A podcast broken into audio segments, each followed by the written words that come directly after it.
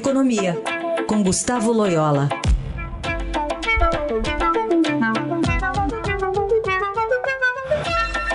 Loyola com a gente ao vivo, né? Todas as segundas e quartas aqui no Jornal Dourado. Tudo bem, Loyola? Bom dia. Bom dia.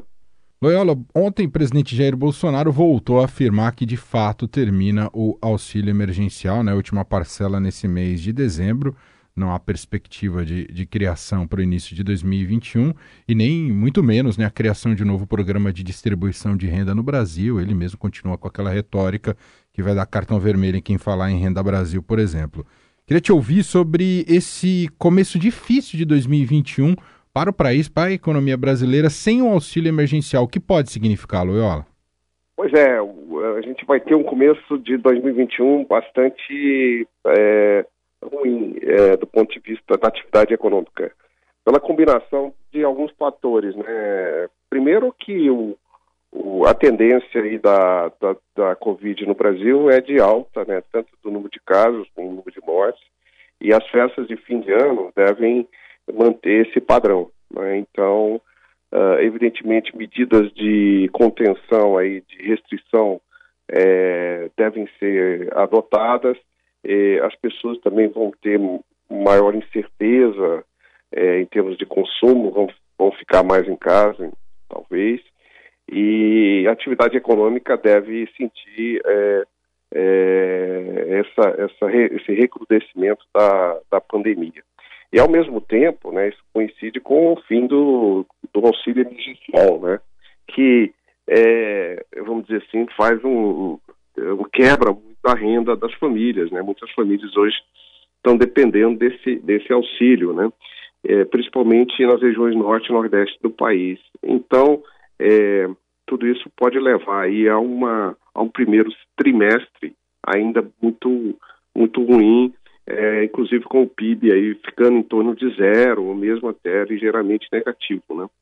Agora, Loyola, a gente viu também uma conta sendo feita aí pelo, pelo Banco Central, pelo presidente do Banco Central, Roberto Campos Neto, de que o auxílio custaria 320 bilhões, a vacinação 20 bilhões. Quer dizer, a, a vacina também é uma vacina para as finanças, né?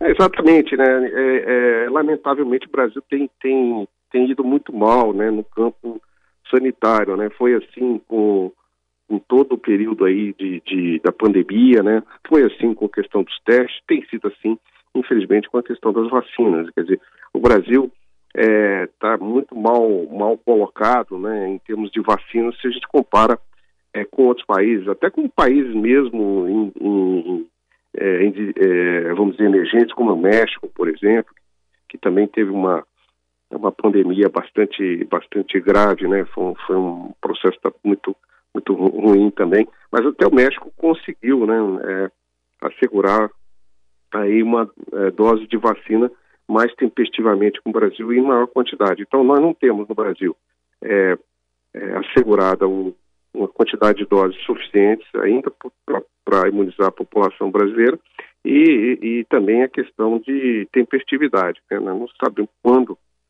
quando estarão disponíveis essas vacinas. Né? Loyola, no fundo, nosso calcanhar de Aquiles é a falta de espaço fiscal. Isso impede que o governo possa gastar mais e, e justamente dar mais suporte à, à população mais vulnerável?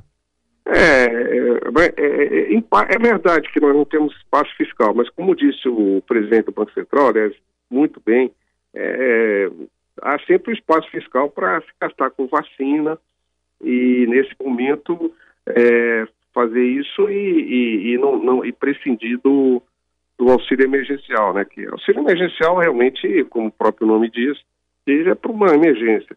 À medida que você já tem maneiras de outras maneiras de conter a, a, a pandemia, né? Ele se torna evidentemente não, não se torna se torna desnecessário. Então, de fato, a gente tem um problema fiscal. Por isso que não não, não temos espaço para política, para um, um, programa de auxílio, é, mesmo permanente, o Renda, Renda Brasil, Renda Cidadã, enfim, esse tipo de programa não tem espaço fiscal, né? Então é preciso aprovar as reformas, é, enfim, fazer um esforço todo nessa, nessa para reduzir o gasto recorrente do governo, o aumento do gasto é, que vem assim de maneira de maneira quase automática, né? é, para poder abrir espaço para esse tipo de programa e também para investimentos. O investimento público está muito baixo no Brasil. Né? Muito bem, esse é Gustavo Loyola, está com a gente todas as segundas e quartas aqui no Jornal Dourado. Semana que, semana que vem não, volta no ano novo, na semana do, semana do ano novo. É isso, Loyola? Semana que vem está de folga? É isso aí. Então, Feliz Natal para você, a gente se fala no ano novo, tá bom? Tá bom, obrigado e também Feliz Natal para todos.